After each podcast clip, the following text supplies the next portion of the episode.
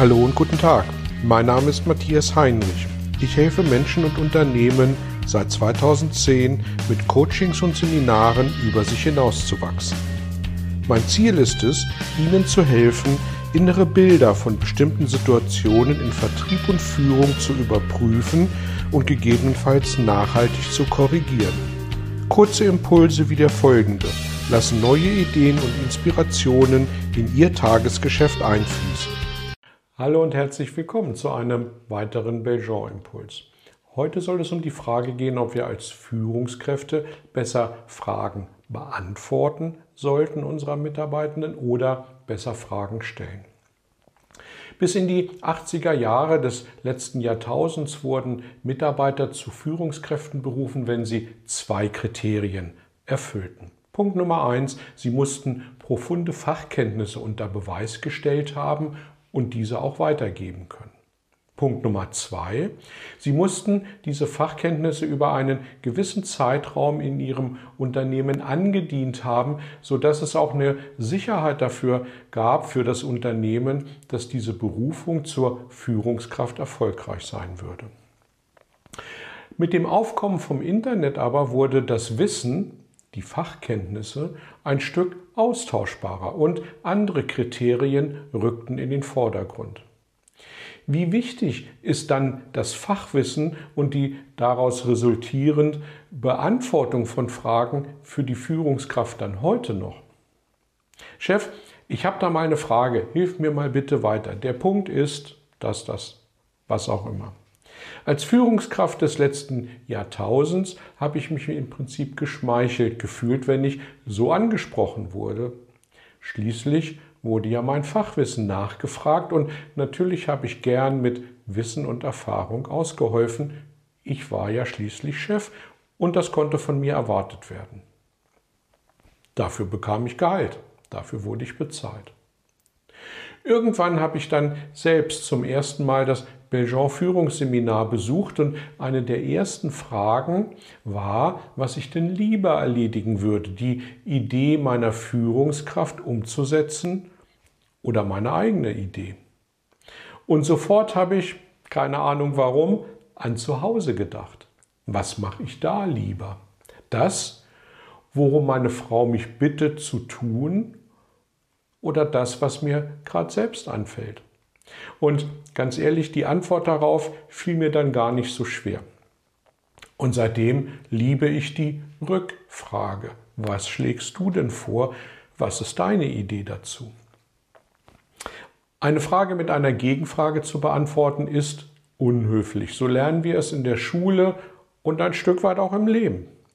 Ändert aber gerade gar nichts daran, dass wir heute, und das ist anders als in der Taylorschen Arbeitswelt des 19. und 20. Jahrhunderts selbstdenkende Mitarbeiterinnen brauchen, um die hohen Vorgaben unserer Unternehmen zu erreichen.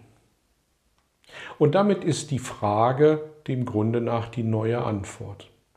Um dieses Ziel zu erreichen, kommen wir nämlich als Führungskraft mit Fachkenntnissen und dem Beantworten von Fachfragen, etwas platt ausgedrückt, nicht mehr wirklich weiter.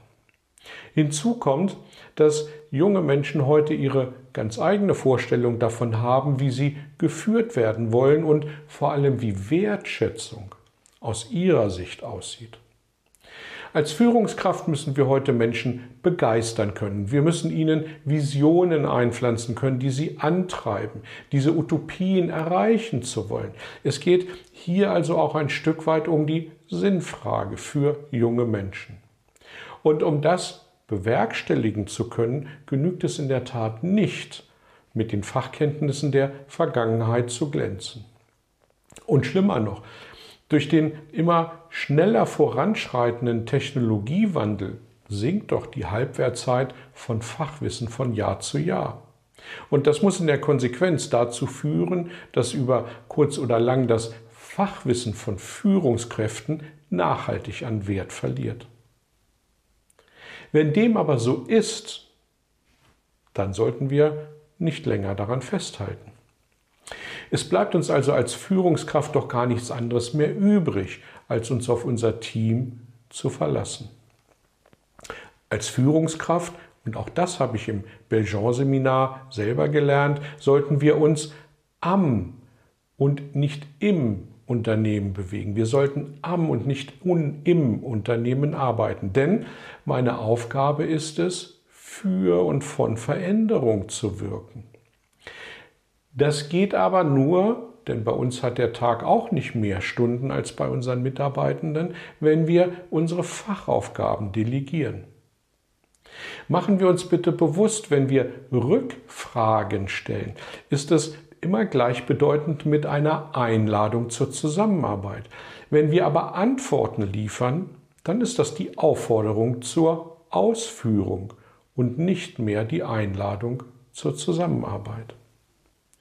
Damit einher geht übrigens auch eine gewisse Fehlertoleranz für Fehler, die uns zu neuen Erkenntnissen führen.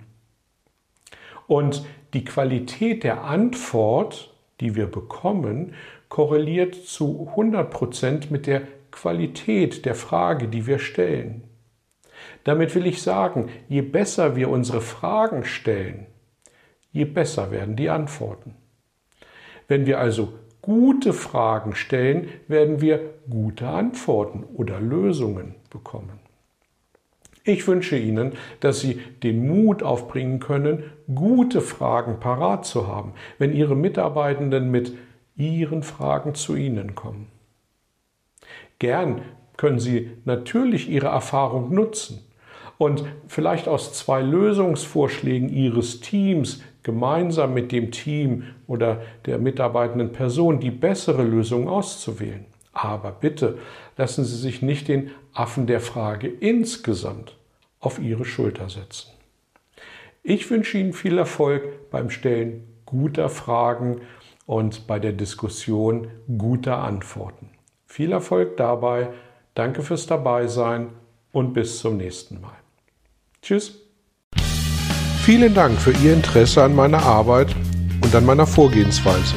Gern werde ich auch ganz konkret für Sie tätig und helfe Ihnen, über sich hinauszuwachsen. Sprechen Sie mich an. Ich freue mich auf Sie und die Zusammenarbeit im Coaching oder Seminar.